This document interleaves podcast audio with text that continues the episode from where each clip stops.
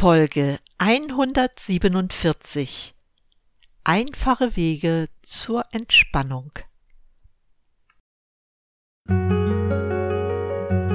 Durchatmen, der Gesundheitspodcast. Medizinische Erkenntnisse für deine Vitalität, mehr Energie und persönlichen Erfolg von und mit Dr. Edeltraut Herzberg im Internet zu erreichen unter quellendergesundheit.com. Ich begrüße dich von ganzem Herzen zu dieser Episode. Schön, dass du wieder mit dabei bist. Ja, heute möchte ich dir einige einfache Methoden vorstellen, die dir helfen, dich zu entspannen. Neben Bewegung, Mikrozirkulation und Ernährung gehört Entspannung zu den wichtigsten Säulen der Gesundheit und Gesunderhaltung. Wir brauchen Entspannung, um uns vom Alltagsstress zu erholen. Noch besser ist es natürlich, den negativen Stress erst gar nicht zuzulassen, sondern bereits präventiv etwas zu tun. Denn wir sind, wie ich es schon in vielen Episoden beschrieben habe, nicht nur psychischen Stress ausgesetzt, sondern Stress hat auch eine physische Komponente, die sich genauso in einer verlangsamten oder verminderten Energieproduktion äußert wie der psychische Stress. Deshalb ist es wichtig, dass es Methoden gibt, den Stresspegel unseres Körpers auch zu bestimmen. Eine wichtige Methode in diesem Zusammenhang ist die Herzratenvariabilität, die man in nur wenigen Minuten messen kann bei der Messung wird bestimmt, wie ausbalanciert unser vegetatives Nervensystem ist. Das vegetative Nervensystem besteht aus dem Sympathikus, dem Nerv, der für die Aktivierung von Körpervorgängen verantwortlich ist, und dem Parasympathikus, der für die Entspannung der Körperfunktion verantwortlich ist. Der Parasympathikus wird dabei im Wesentlichen durch den zehnten Hirnnerv, den Vagusnerv beeinflusst. Zur Erklärung der Stressmessung über Parameter des vegetativen Nervensystems ist es notwendig, den Zusammenhang zwischen Atmung und Herzfrequenz zu verstehen. Die Herzfrequenz des menschlichen Körpers passt sich in der Regel dem Atemrhythmus an. Die Atemfrequenz ist jedoch von der Belastung abhängig, die unser Körper bewältigen muss ist das Herz in der Lage, sich der Atemfrequenz schnell anzupassen, kann man davon ausgehen, dass das autonome Nervensystem im Gleichgewicht ist. Wenn das Herz jedoch nicht dem Atemrhythmus folgt, so ist das autonome Nervensystem nicht in Balance. Wie ist das zu verstehen? Unser Herz schlägt nicht konstant in einem Takt. Es muss ständig auf innere und äußere Einflüsse reagieren. Dieser Zustand ist normal. Und je besser wir auf verschiedene Situationen reagieren können, desto gesünder ist auch unser Organismus, desto weniger Stress haben wir. Dies zeigt sich in einer ausgeprägten Unterschiedlichkeit der Herzschläge. So könnte man die Unterschiedlichkeit der Herzschläge also die Herzratenvariabilität, mit der Fähigkeit einer jungen Birke vergleichen, die sich durch ihre elastische Biegsamkeit einem Sturm anpassen kann. Je kräftiger der Wind weht, desto weiter biegt sich der Baum hin und her. Wenn der Sturm sich legt, nimmt die Birke wieder ihre Mittelstellung in Ruhe ein. Würde der Baum diese Fähigkeit verlieren, würde er im Sturm umknicken. Ähnlich verhält es sich mit dem Organismus des Menschen. Er ist in jungen Jahren flexibel, kann sich schnell an Situationen anpassen. Mit den Jahren jedoch verhärtet er und verliert im Alter seine Elastizität. Dabei ist es egal, ob die Biegsamkeit der Gefäße, der Gelenke oder des Geistes betroffen sind. Jedoch ist nicht nur das Alter für den Verlust der Flexibilität verantwortlich. Immer mehr sind dies auch Umweltfaktoren und der moderne Lebensstil, geprägt durch Stress, die die Anpassungsfähigkeit der Herzschläge negativ beeinflussen. Der Herzschlag eines kranken Menschen zeigt wesentlich geringere Veränderungsmöglichkeiten als der eines gesunden Menschen, also eine geringere Anpassung. Auch bei ersten Anzeichen von Stress ist die Herzratenvariabilität vermindert. Die Herzratenvariabilität kann man messen. In nur fünf Minuten kann festgestellt werden, wie flexibel der Organismus ist. Gleichzeitig gibt diese Messung auch Auskunft über die persönliche Stresstoleranz. Sie zeigt, ob der für die Leistungssteigerung verantwortliche Nerv, der Sympathikus, mit der inneren Bremse, dem Parasympathikus oder dem Vagusnerv im Gleichgewicht ist. Einige Sätze möchte ich gern noch über den Vagusnerv sagen. Dieser Nerv wird auch als Selbstheilungsnerv bezeichnet. Es gibt eine ganze Reihe von Maßnahmen, die man einsetzen kann, um den Vagusnerv zu unterstützen. In den letzten drei Jahrzehnten hat sich gezeigt, dass der Vagusnerv zwei Anteile besitzt, nämlich einen vorderen und einen hinteren Vagusnerv.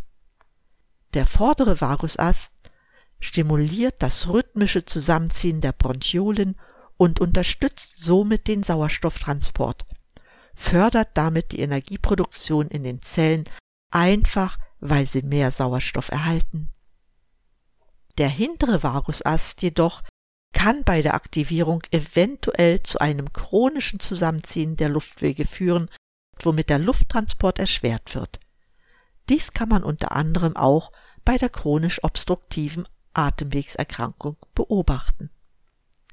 Allgemein gesprochen fördert der vordere Vagusast die Ruhe sowie ruhige Aktivitäten und stimuliert Kontakt und Kommunikationsfähigkeit.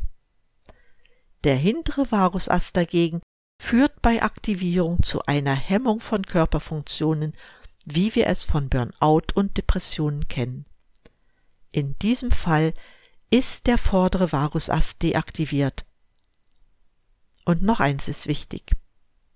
Der vordere Anteil des Vagus steht in enger Verbindung mit vier anderen Gesichtsnerven, nämlich dem Trigeminusnerv, dem Gesichtsnerv, der auch einige Augenfunktionen steuert, dem Zungenrachennerv und dem zusätzlichen Nerv.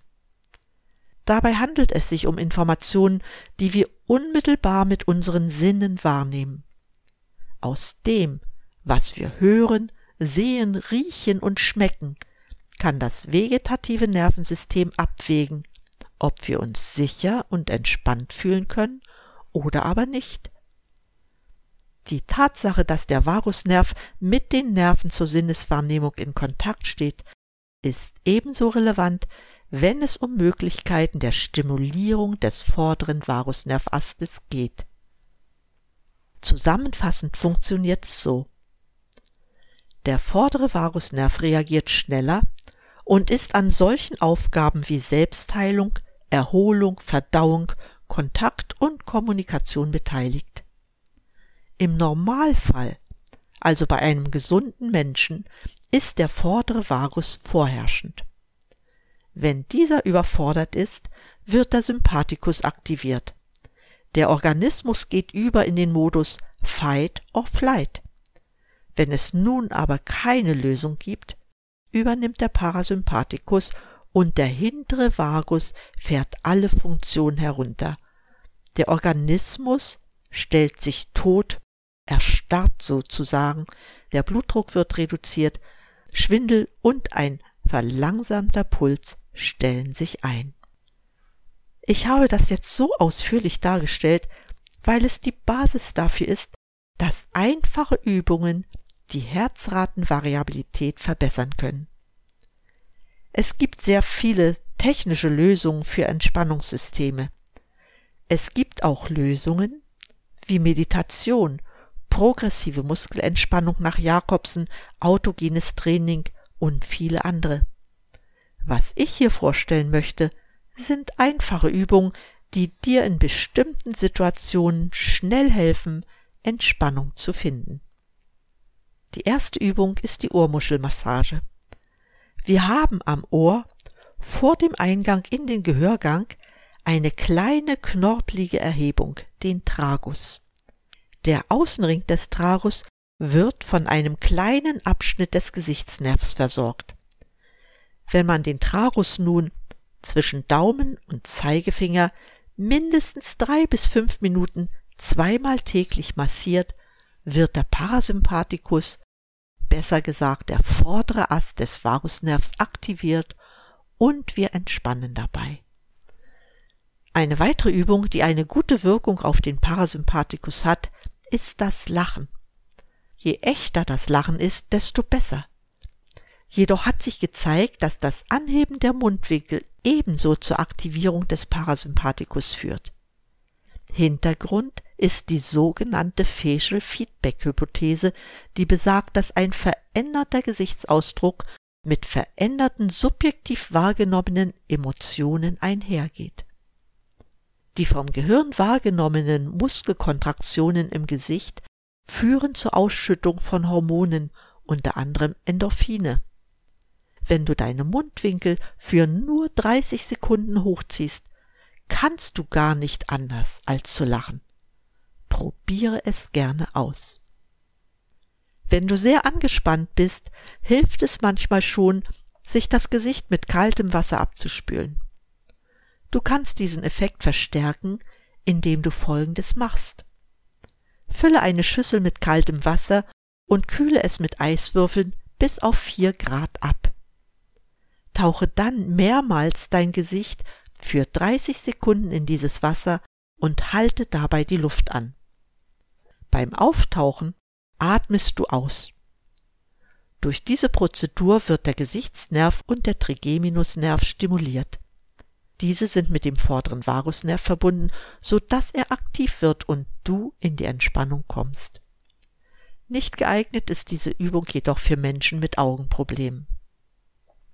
Außerdem, wenn du ein Lieblingsgedicht hast, zum Beispiel von Goethe, Heine oder Mörike, sag es dir einfach in einer stressigen Phase auf. Bedingt durch das sogenannte Hexameter-Versmaß verbessern sich Herzschlag und Atmung, wobei der Parasympathikus aktiviert wird. Und du entspannst dabei. Dieser Atemrhythmus ist wichtig für die Herzratenvariabilität. Entspannen kannst du auch bei einem Powernapping. Die Anleitung dafür habe ich dir in einer meiner früheren Episoden gegeben. Hör noch einmal rein, falls du es vergessen hast. Zum Schluss möchte ich dir gern noch empfehlen, richtig zu atmen. Wichtig ist es, eine kurze Einatemzeit zu haben und eine längere Ausatemzeit. Der amerikanische Coach Anthony Robbins ging darauf in seinem Buch Grenzenlose Energie, das Powerprinzip ein. Ich möchte dir eine Passage daraus gern vorlesen. Zitat Anfang. Das Problem ist, dass die meisten Menschen nicht wissen, wie man richtig atmet. Einer von drei Amerikanern erkrankt an Krebs. Doch nur einer von sieben amerikanischen Sportlern bekommt Krebs. Warum? Die genannten Untersuchungen geben uns eine Erklärung dafür. Sportler versorgen das Blut mit dem wichtigsten und notwendigsten Element mit Sauerstoff. Eine andere Erklärung besteht darin, dass Sportler das Immunsystem ihres Körpers durch die Bewegung der Lymphflüssigkeit maximal stimulieren. Ich möchte Ihnen die wirksamste Atemtechnik zur Reinigung Ihres Organismus zeigen. Atmen Sie in folgendem Rhythmus. Atmen Sie ein. Halten Sie Ihren Atem viermal so lange, wie Sie eingeatmet haben atmen Sie dann doppelt so lange aus, wie Sie eingeatmet haben. Halten Sie Ihren Atem 16 Sekunden lang an und atmen Sie 8 Sekunden lang aus. Warum zweimal so lange ausatmen wie einatmen? Weil Sie in dieser Phase Giftstoffe über das Lymphsystem ausscheiden. Warum viermal so lange den Atem anhalten? weil sie auf diese Weise das Blut mit Sauerstoff versorgen und ihr Lymphsystem aktivieren. Zitat Ende. Das ist die Erklärung für eine gute Versorgung des Körpers mit Sauerstoff und die entsprechende Entsorgung. Hinzu kommt, dass bei langsamen Ausatmen die Herzfrequenz sinkt und damit ein Entspannungsprozess einsetzt, in dessen Folge die Herzratenvariabilität sinkt und ebenso der Stressindex. Es gäbe noch viel mehr über Entspannung zu sagen. Ich werde das Thema in den nächsten Folgen wieder aufgreifen, weil es enorm wichtig für unsere Gesundheit ist. Für jetzt wünsche ich dir viele gute Erfahrungen beim Ausprobieren meiner Empfehlungen. Über Feedback bin ich jedes Mal dankbar. Ich beschließe auch die heutige Sendung wie immer mit meinen Wünschen für dich. Bleib gesund, schalte den Podcast wieder ein und atme richtig durch. Deine Edeltraut.